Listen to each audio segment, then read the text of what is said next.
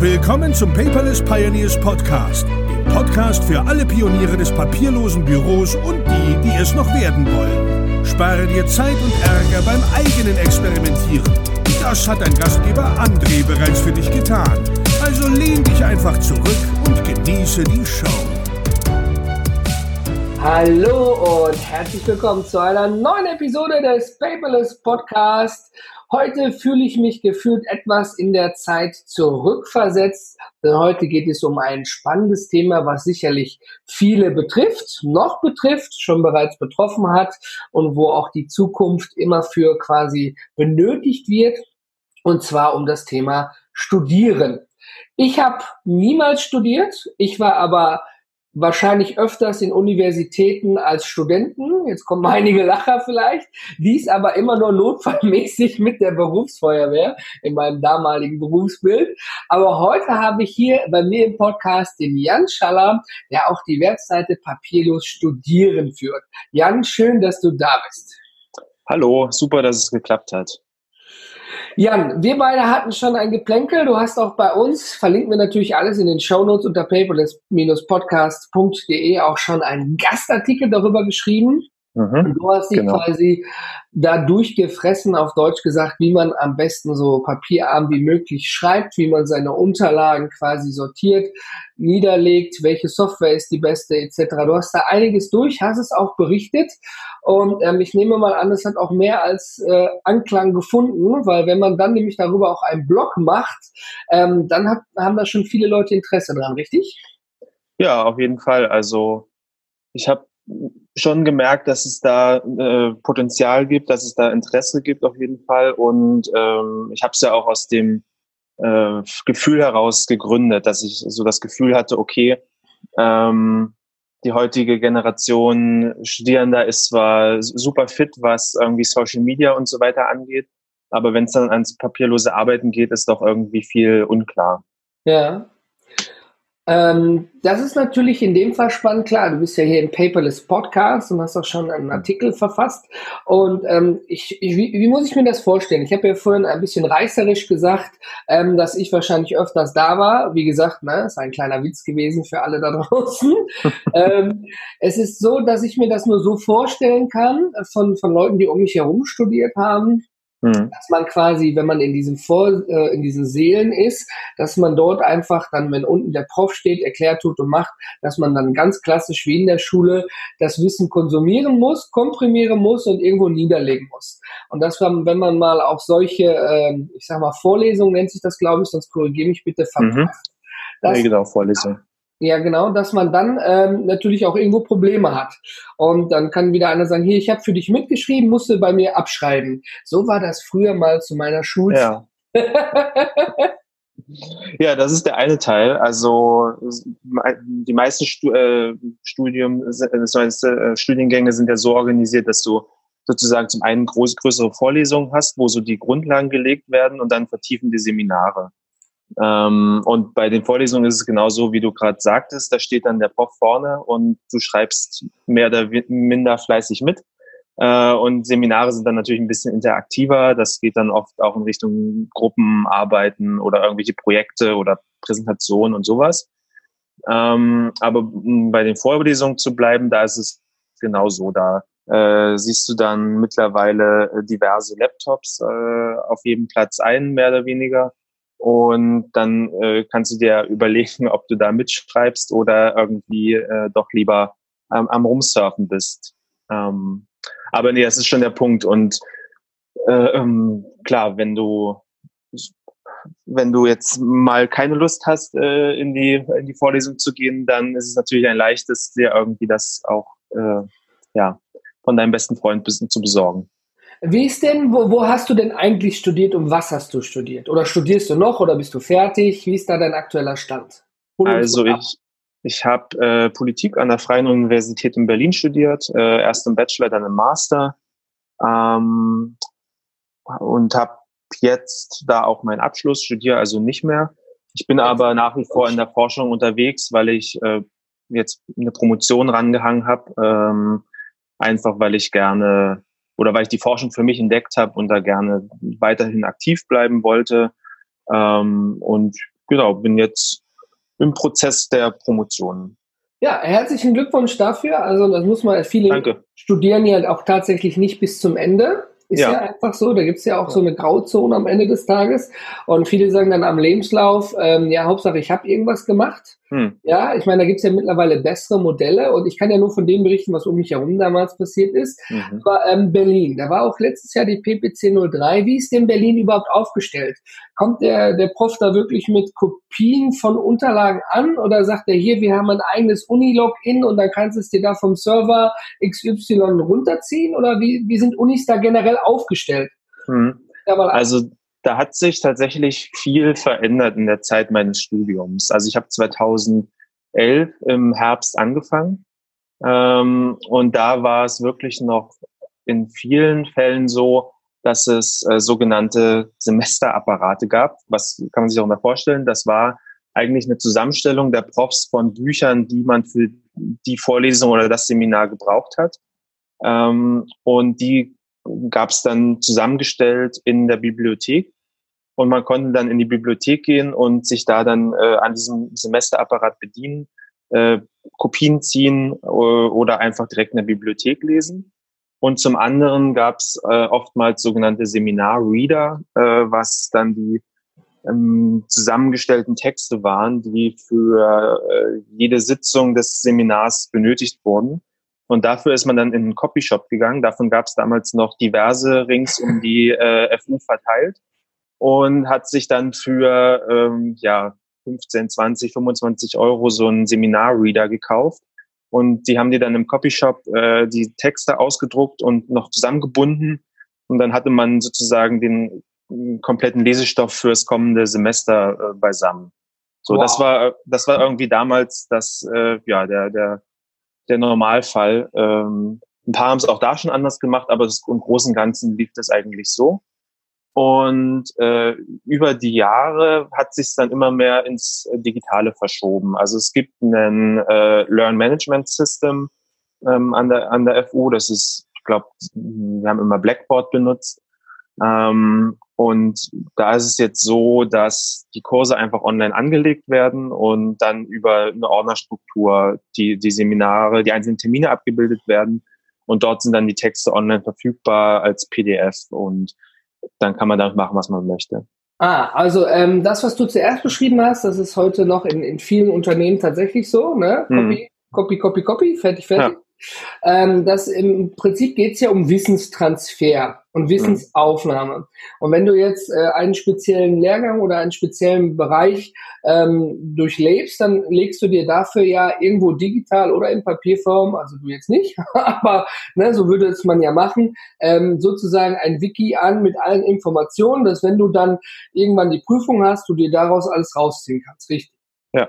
Ja. Es ist ja nicht so wie in der Schule, dass man jetzt vier Wochen über den Satz des Pythagoras spricht und hat dann eine Matheprüfung und Thema ist erledigt. Das zieht mhm. sich bei euch ja über Monate hin. Richtig? Ja.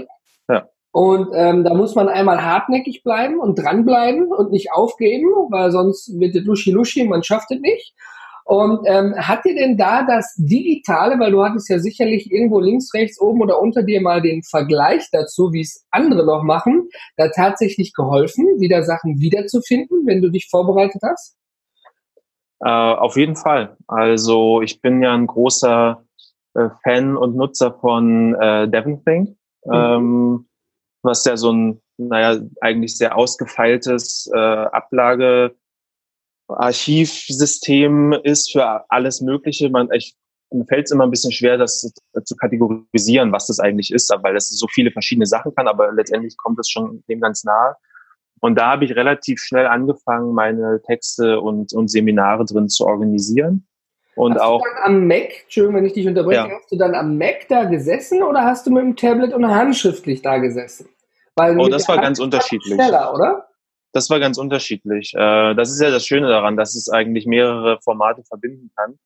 Also wenn ich im äh, Seminar äh, gesessen habe, habe ich einfach oft auf meinem iPad mitgeschrieben, handschriftlich, mit, mit ja, so als es den Apple Pencil noch nicht gab, mit irgendwelchen von diesen anderen blöden Stiften, die äh, immer nicht so funktioniert haben, wie man wollte, äh, als dann der Apple Pencil da war mit dem. Ähm, ja, aber ansonsten habe ich halt auch einfach sehr, sehr, sehr viele Texte als PDFs äh, gehabt, äh, die ich dann entsprechend gelesen und markiert habe, auch auf dem Tablet. Deswegen habe ich mir auch, äh, bin ich relativ schnell auf ein, für unterwegs auf dem Tablet gegangen, weil ich einfach so viel lesen muss und da auch markieren muss. Und da bietet sich das natürlich total an. Was nutzt du da? Wahrscheinlich nicht den Amazon Kindle, auch wenn man daran schön lesen kann, sondern eher ein iPad, nehme ich an, wenn du in der Mac genau. Devonthing unterwegs bist. Kurz genau. als Anreißer für, für den einen oder anderen, wer es nicht kennt, Devonthink ähm, kann man schon teilweise als die eierlegende Wollmilchsau bezeichnen, aber nur in hm. Teilen, weil da muss man sich echt einarbeiten. Definitiv. Weil hier sind sie von der lokalen Version auch zur Cloud-Version mitgewechselt. Hm. Und ähm, wo du gerade, Jan, so schön drüber gesprochen hast, das Schöne ist die Kombination. Du kannst dann zum Beispiel aus diesem E-Learning-System der Universität dir PDFs runterholen, die deinem System hinzufügen ja. und äh, dann eben in einer anderen Vorlesung handschriftliche Notizen machen. Ja, genau. Und der Clou, der, der Clou an der Sache ist ja auch, dass es äh, ganz viel über, also bei mir zumindest über Schlagworte funktioniert. Das heißt, ich verteile dann äh, oftmals für, für einen Text ähm, drei, vier, fünf passende Schlagworte und DevonThink hat ja eine ziemlich mächtige KI eingebaut, also wo man einfach ähm, Texte und Dateien angezeigt bekommt, die thematisch passen zu, zu einem, den man ausgewählt hat. Und das wiederum hilft mir natürlich dann äh, ziemlich stark, wenn ich irgendwie eine, eine Seminararbeit schreibe oder irgendwie einen Artikel oder sowas, ähm, passende Texte wiederzufinden zu dem Thema, zu dem ich gerade schreibe, weil ich dann einfach ein Text habe ähm, und dann dieses Finden-Feature äh, benutze äh, mhm. äh, und darüber mir einfach Texte angezeigt werden, die ich vielleicht gar nicht mehr selbst auf dem Schirm habe, die aber in der Datenbank drin sind. Ja, das sagte der Dr. Bert Bühlmann von Evernote auch auf der Evernote Roadshow und bei uns auf der Konferenz, dass man ja gar nicht mehr weiß, was man alles an Infos gesammelt hat. Ne? Und ja. wenn man dann plötzlich den Begriff in ein Schlagwort ne, reingibt und dann plötzlich, ach stimmt, 2000 15 habe ich da doch schon mal drüber recherchiert. Da ist ja, ja. vielleicht alles. Ja. Und ähm, das ist natürlich schon wirklich ein, ein Traum. Ähm, aber ich mal noch ein out of the box die Frage. Ähm, aus der Familien weiß ich, ähm, wenn man so die, die, die Bachelor- oder Masterarbeit schreibt, wo man wirklich viel, viel schreibt, ja, mhm. ähm, dass da teilweise der Laptop einfach als Schreibemedium war für Word. Ja, da wurde die, die, die, die Arbeit drin geschrieben und drumherum waren jede Menge Bücher, Notizen, irgendwelchen anderen Kladderadatsch, der dazugehört, ausgebreitet. Ja, also da reichte nicht mal ein Schreibtisch, das war über den Boden ausgebreitet damals, mhm. ne, dass man quasi zentral in der Mitte sitzt, schreibt mal links nach rechts, nach hinten greifen, sagt, ah, da ist die entsprechende Information. Jetzt weiß ich aufgrund dessen, weil ich nachgefragt habe, dass es darum geht, die Übersicht, so wie als wenn du fliegst, von oben zu bewahren. Mhm, mhm. Sitze hier und sehe auf der rechten Seite, ach, da sind meine Notizen für das und das Thema. Ähm, wenn ich jetzt natürlich an einem Mac, an einem Laptop oder am Tablet, wo auch immer schreibe, habe ich diese Gesamtübersicht ja nicht. Ich habe ja nur ein komprimiertes Bild, wo ich etwas gucken kann. Ja. Und ganz häufig wird mir eben dieses mitgeteilt, ich habe nicht genug Übersicht. Ja, mhm. also ähm, wenn man da so zum Beispiel so dieses Surface Hub, ja, so einen riesen Tisch hätte oder so ein riesen Ding an der Wand, ähm, das würde wahrscheinlich helfen, oder? Stimmst du dem zu? Ist das wirklich, verlangsamt das den Prozess? Oder ist das plus minus null, wenn du oben rechts den Suchbegriff eingibst und ein neues Fenster aufmachst? Weil es ist ja ein ganz anderer Workflow. Ja, auf jeden Fall. Ähm, und ich kenne das Problem auch. Also ich kann das total nachvollziehen. Ähm, ich glaube, auf der einen Seite wird sich tatsächlich äh, ein bisschen ausgleichen durch die Vorteile, die man wiederum hat, dass man halt, also wenn ich jetzt ein physisches Buch habe, dann kann ich da nicht nach Schlagworten suchen. Ja. Äh, dann, das kann ich bei einem PDF natürlich schon. Das ist ein unfassbar großer Vorteil, äh, weil man einfach so schnell Sachen wiederfindet und in einem Buch muss ich immer wieder blättern und so. Aber trotzdem kann ich das natürlich total nachvollziehen. Und ich würde vielleicht zwei Sachen dazu sagen. Das eine ist, dass ich gerne mit, ähm, mit Mindmaps arbeite. Mhm. Ähm, einfach um so das, was du meintest, den Überblick zu behalten. Da habe ich halt dann oftmals gerade bei langen Sachen äh, nehme ich Mindmaps, um Textstrukturen abzubilden. Also alle möglichen Punkte, die ich irgendwie behandeln möchte in dem Text, den ich gerade schreibe, habe ich da dann eben erfasst und teilweise auch mit äh, schon Quellen rangeschrieben, um eben mit einem schnellen Blick auf diese Mindmap sehen zu können, okay, äh, zu dem Punkt habe ich jetzt das, das und das und äh, ich weiß, wo es, wo es, wo ich es wiederfinde. Ah, das machen andere und, quasi dann im Kopf, wenn sie quasi davor sitzen, schreiben, holen, umblättern und du hast ja. schon vorbereitet. Also du hast genau. Also so als als vorbereitenden Schritt, an dem ich mich auch, zu dem ich auch immer wieder zurückkehren kann, wenn ich äh, mal mich ein bisschen im Schreiben verliere. Faden verloren, genau. Ähm, genau. Und das andere ist, äh, dass es für mich ja irgendwie auch gar nicht so sehr geht, immer alles hundertprozentig äh, papierlos und digital zu machen. Also es geht für mich darum, dass man irgendwie den, den bestmöglichen Workflow für sich findet, der für einen selbst am besten funktioniert. Und wenn das beinhaltet, dass ich halt auch noch fünf Bücher bei mir auf dem Schreibtisch habe, gut, dann ist es halt so. Ja. Äh, Finde ich, finde ich jetzt nicht dramatisch. Also da, da, da geht dann für mich auch irgendwie Praktikabilität über irgendwelche ähm, über irgendwelche Leitsätze, dass man unbedingt jetzt auf gar keinen Fall mit Papier in Berührung kommen darf. Ja. Also wir gehen davon aus, dass die Digitalisierung für dich ja keine Modeerscheinung ist. Ja, ähm, nee. wie bist du aber überhaupt daran gekommen damals? Du hast ja mir vorhin im Eingangsgespräch gesagt, dass du ungefähr sieben Jahre, korrigiere mich, studiert hast. In mhm. sieben Jahren hat sich ja rein technisch gesehen exponentiell einiges geändert. Ja, und ja. ähm, wie bist du da drauf gekommen? Hast du jetzt von heute auf gesagt, hier irgendwie Mist, ich finde irgendwas nicht, ich muss das anders machen? Oder hast du gesagt, so ich versuche einfach mal was? Was war der, der Anreiz, etwas anders zu machen als die anderen um dich herum? Mhm. Ähm, also ich glaube, prinzipiell hat er reingespielt, dass ich relativ technikaffin schon immer war und mich das einfach interessiert hat und ich da so ja, irgendwie eine, eine Vorprägung hatte. Also man muss ja erstmal offen für sowas sein, um sich für, dafür mehr zu interessieren. Ja, die Affinität ähm, muss da sein, richtig, genau. Aber da muss man genau. ja auch genau. dranbleiben. Und da muss man dranbleiben, ja. Und dann kam halt äh, dazu, dass mein, mein Studium sehr leseintensiv war, dass ich jede Woche viel, viel, viele Texte gelesen habe. Und das hatte ich ja eben schon beschrieben, wie das am Anfang war, äh, dass ich dann eben mit Stapeln an Papier nach Hause gegangen bin und mir dachte, okay, das kann es halt irgendwie nicht sein, äh, da muss es doch, das muss doch auch anders gehen. Das, also das, ich fand es einfach unbefriedigend, mit Stapeln äh, an Papier Woche für Woche rumzulatschen. Und man dann hat, hatte ich äh, man hat sich quasi schon geoutet, ne? Als Student im Zug oder im Bus, ne? Mit so drei Aktenkoffern sieht eigentlich aus wie ein Rechtsanwalt. Ach, na, das hat mich nicht mal so gestört, aber ich fand es eher unpraktisch, weil ich dann halt auch immer dran denken musste, wieder alles einzupacken, wenn ich ah. in Uni bin und dann hatte ich was vergessen, dann hattest es nicht da und naja, die ganzen Folgeprobleme. Und äh, ja, daraus hat sich dann so diese, diese Reise über die Jahre entwickelt. Mhm. Ähm, und weil du gerade meintest, technologische Entwicklung, ähm, da gibt's noch eine kleine Anekdote, weil eines der, der ersten Geräte, äh, die ich mir da angeschafft habe, war ähm, das, äh, wie hieß es denn genau, Asus Transformer Pad oder irgendwie sowas. Es war auch ein Tablet mit ansteckbarer Tastatur. Ähm, und an sich tolles Konzept, aber äh, es war halt äh, so ähm, ja underpowered, äh, dass es einfach mit den einfachsten Aufgaben nicht klargekommen ist. Und wenn ich dann äh, einfach nur ein Word-Dokument schreiben wollte, ähm, ist der, der äh, Cursor nicht mit meinen Tastaturanschlägen hinterhergekommen. Das heißt, ich habe getippt und irgendwie fünf Sekunden später ist dann das Wort auf dem Bildschirm. Aber Speicher voll. genau ja. Also da kommen wir her und jetzt sind wir irgendwie beim, beim iPad mit äh, was weiß ich allem. Krass, wie sich das, äh, wie sich das natürlich so entwickelt hat. Aber die Frage natürlich jetzt mal Butter bei der Fische. Äh, jeder von uns hat sicherlich ähm, in der Schule, in der Uni so mal Unterlagen vergessen. In der Schule konnte man sich zu jemandem zusammensetzen, der das gleiche Buch dann noch hatte. Mhm. Ja?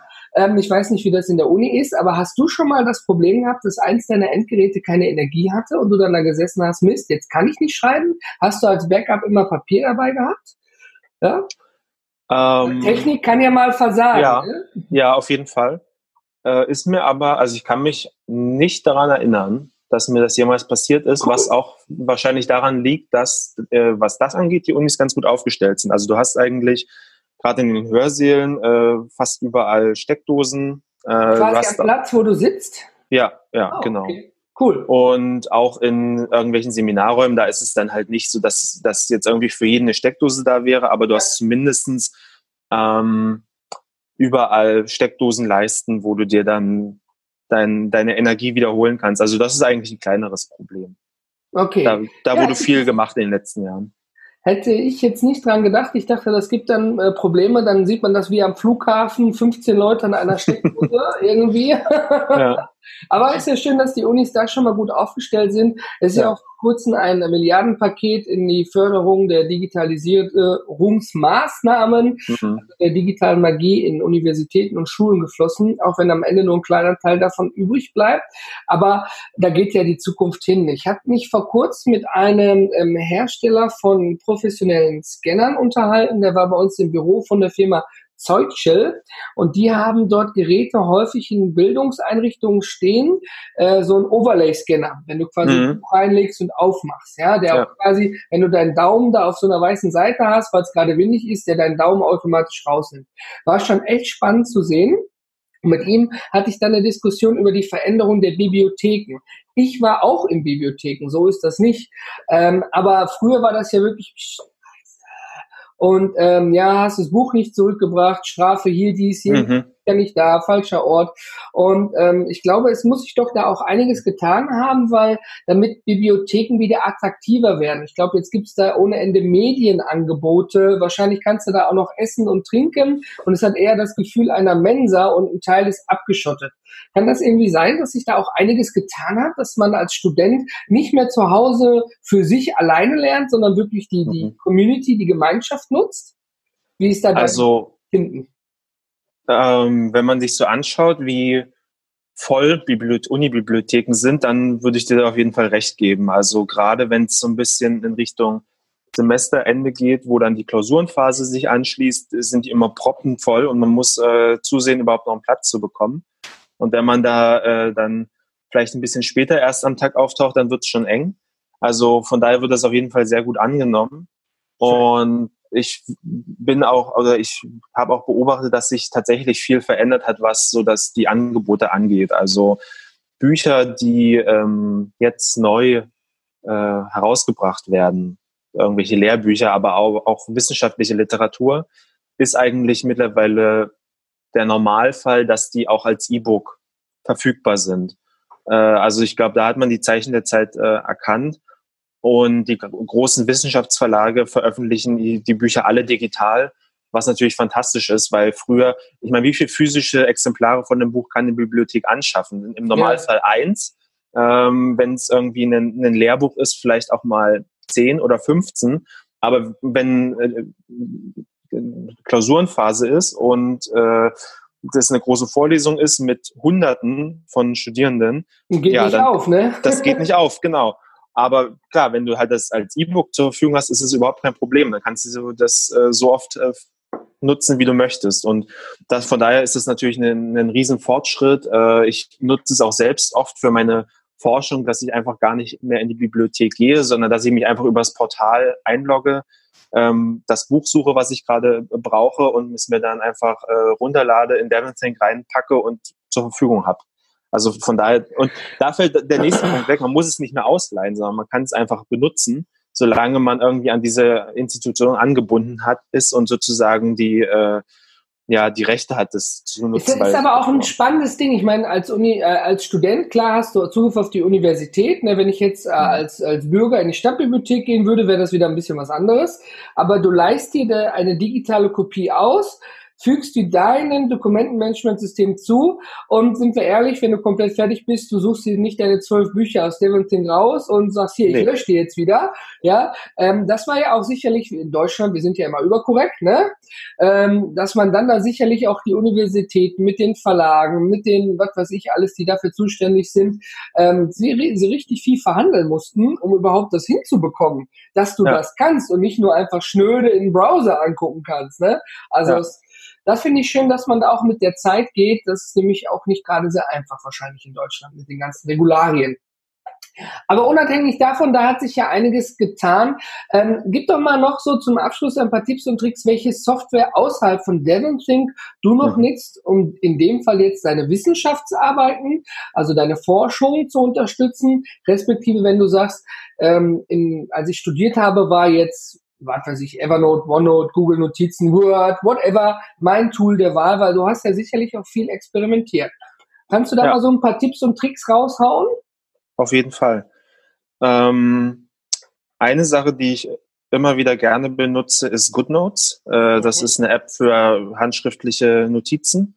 Ähm, und die begleitet mich schon sehr, sehr lang. Äh, es gibt auch andere, aber da habe ich eigentlich alles, was ich brauche. Das ist auch ein, hat ja auch vor einer Weile ein äh, großes Update bekommen. Ja, das Design finde ich jetzt deutlich angenehmer als vorher. Und das benutze ich einfach für alle äh, Situationen, wo ich was mitschreiben möchte. Äh, mhm. Das kann man dann problemlos exportieren und weiterhin benutzen und oder auch die, die Mitschriften äh, in, in Maschinentext umwandeln, was auch immer eine, eine, schöne Variante ist. Voraussetzung, man hat keinen Studiengang für Ärzte belegt, ne? Das ist äh, richtig, aber ich muss sagen, ich habe eine sehr äh, unschöne Handschrift ja? und trotzdem erkennt es äh, zu, ich würde sagen, 95 Prozent, was ich geschrieben habe. Also da war ich positiv überrascht, was das angeht. Ähm, eine zweite Sache, meinte ich ja gerade schon, dass ich gerne mit, äh, mit Mindmaps arbeite. Da habe ich MindNote im Einsatz, äh, was eigentlich auch super äh, intuitiv und trotzdem umfangreich ist. Also das und auch äh, immer schick aussieht. Also ich finde es auch immer, ist nicht das Wichtigste, aber ich finde es auch gut, wenn, wenn eine App einfach schön aussieht und irgendwie was ein schönes Design hat. Und das ist da auf jeden Fall äh, gegeben. Und das, das Dritte ist natürlich, dass, äh, wenn man, sobald man in der Wissenschaft unterwegs ist, geht es ja auch immer ganz viel um Quellennachweise, um äh, zu zeigen, wo habe ich eine Information her.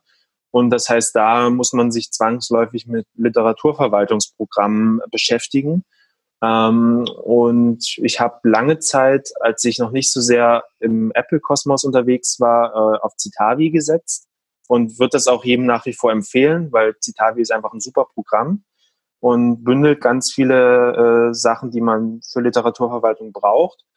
Äh, ich selbst nutze jetzt aber Mendeley, was auch, äh, was auch ein, ein, super Programm ist und äh, womit ich gut zurechtkomme und meine, naja, meine Quellen einfach äh, verfolgen kann. Als, du hast vorhin schön gesagt, dass die App die Ästhetik ja ein bisschen mitspielt. Eine kleine ja. Anekdote dazu. Ähm, wie Menschen mit der Kaffeemaschine umgeht, zeigt, wie sie drauf sind. Also die Kaffeemaschine ist ja das mit allseits beliebteste Objekt innerhalb einer Küche mhm. und sieht meistens aus wie ein dreckiges Schwein. Alle benutzen sie, aber keiner will sie sauber machen. Ja. Und die Ästhetik spielt doch da, deswegen der Umkehrschluss, machen wir einen Schuh wieder rund, spielt doch eine enorme Rolle. Ja, wenn ich eine App öffne, ich habe ein schönes Gefühl, es ist aufgeräumt, es sieht sauber aus, ich erkenne vielleicht schon an der Symbolik, was könnte es denn sein? Wenn nicht, muss ich mhm. experimentieren ein bisschen, das gehört dazu. Ja, ähm, als wenn ich so eine, ich sag mal, umaufgeräumte, dreckige äh habe. Ne? Ja. Ja. Und ähm, deswegen finde ich das immer spannend. Man sieht tatsächlich, wo sich Leute über Ästhetik in Verbindung mit, wie kann ich das machen, Gedanken machen, ähm, wo sozusagen Künstler bei Apps mit beschäftigt sind oder Leute, die ein Auge dafür haben. Hm. Während ich manchmal aber auch Software sehe, hauptsächlich aus der Konzernbranche, wo diese Point-and-Click-Adventures gemacht werden. Ne? Ja. Hauptsache ja, 50 Buttons klicken, damit du die Schriftart auf deiner Ausgangsrechnung ändern kannst. Mhm. Mhm. Ja, ähm, deswegen, ich bin da auch ein Fan von, dass das alles sozusagen im Fluss ist. Ähm, ich, wir werden natürlich all deine Empfehlungen unter paperless-podcast.de sowie deine Webseite auch verlinken. Da können ja sicherlich einige Studierende, die da Interesse haben, sich noch die ein oder andere Scheibe von abschneiden. Und es wäre noch zu erwähnen, du hast vor kurzem, ich glaube mit einem Kommilitonen, dem Sebastian, auch noch einen eigenen Podcast auf Anchor gestartet, richtig? Das ist richtig, genau. Ähm, der hört sich an wie ein amerikanischer Radiosender, WWNSW, W News PM. Nein, Quatsch. Ne? Aber man muss immer diese Abkürzung machen. Er heißt ja. einfach, was wir noch sagen wollten. Dann sag uns doch mal, was wolltet ihr denn dort noch sagen? Was behandelt ihr? Genau, das ist äh, schon unser zweiter äh, Podcast. Wir hatten äh, lange Zeit erst einen Blog zusammen, wo wir, wir haben beide einen Hintergrund in, in Politikwissenschaften und haben auch mal zusammen gewohnt. Und daraus hat sich sozusagen ursprünglich der Blog ergeben, den es nicht mehr gibt, wo wir über alles Mögliche Politische geschrieben haben, was uns so interessiert, auch so ein bisschen aus der Forschung heraus. Mhm. Äh, und dazu haben wir dann noch einen Podcast gegründet. Den mussten wir jetzt aber äh, letztendlich aufgeben, weil es einfach zu viel Rechercheaufwand war, weil wir beide promovieren, wir haben Jobs, wir machen andere Projekte, ich habe den Blog, er macht andere Sachen und irgendwann ist es einfach zu viel, man kann es nicht mehr leisten. Ähm, wir wollten aber trotzdem gerne noch einen Podcast zusammen machen. Und deswegen haben wir uns entschlossen, okay, dann machen wir, was wir noch sagen wollten, wo wir einfach ein bisschen äh, entspannter über Themen reden, die uns interessieren. Das sind dann oftmals äh, Sachen, die aus unserem äh, wissenschaftlichen Alltag, einfach weil es uns viel beschäftigt, äh, kann aber auch andere Sachen sein. Es kann in der letzten Folge, die gleichzeitig die erste von dem ist, haben wir über äh, den Blog, über den ich gerade geredet habe, äh, haben wir gesprochen. Was der König ist tot, lang lebe der König. Genau, genau. äh, warum wir den auch nicht mehr machen und wie es jetzt weitergeht. Und ich kann schon mal verraten, dass wir am Sonntag wieder aufnehmen. Und da wird es auf jeden Fall um äh, wissenschaftliche Konferenzen ein bisschen gehen, weil Sebastian gerade auf einer, ich war vor einer Weile äh, mal auf einer und da wollen wir einfach so ein bisschen drüber reden. Ja, was fällt uns eigentlich auf? Wie, wie sind die so? Was kann man da, sich darunter vorstellen? Und so reden wir einfach ein bisschen, so wie wir beide, einfach ein bisschen äh, entspannt äh, drauf los, äh, um unsere Gedanken und Ideen zu teilen. Ja. Finde ich schön, deswegen habe ich es auch nochmal erwähnt. Ne? Also, ähm, wie gesagt, wir verlinken natürlich alles. Ich wünsche euch beiden viel Erfolg mit eurem Podcast. Der hört sich wirklich mit WWN ne, an wie so eine amerikanische Nachrichtensendung. Ja. Ne? Bei uns ist es einfach PPP, Paperless Paradise Podcast. Mhm. Aber ich finde es cool. Aber Jan, vielen Dank für deine Zeit ja, und deinen Input hier für diesen Podcast, für diese Episode. Und ähm, auch vielen, vielen Dank, dass du papierlos denkst, papierlos arbeitest und einfach mal was anders gemacht hast als alle anderen. Wenn ein Zuhörer oder eine Zuhörerin natürlich eine Frage hat, kann er das gerne in den Kommentaren unter dieser Episode posten. Ich vermute mal, du bist natürlich auch in der Paperless Pioneers Community mit aktiv. Da ja, kann man dich dann auch Fall. erreichen, wenn man genau. da vielleicht mal eine Rückfrage hat, hey, dieses eine Programm, wie hieß das nochmal oder wie ja. benutzt du das? Total. Und ähm, ich bedanke mich einfach für deine Zeit, wünsche dir jetzt noch viel Erfolg in deiner wissenschaftlichen Promotion und in deiner Dankeschön. Forschung. Ähm, weil nur durch kluge Köpfe am Ende des Tages wir auch dann mal auf dem Mond und auf anderen Dingen rumlaufen oder andere Dinge erfunden werden, auch wenn du nicht in der Raumfahrt tätig bist. Aber eine Frage habe ich noch. Ähm, ja. Äh, du, du machst ja dann Wissenschaftsarbeit in der Politik, richtig? Ja, genau.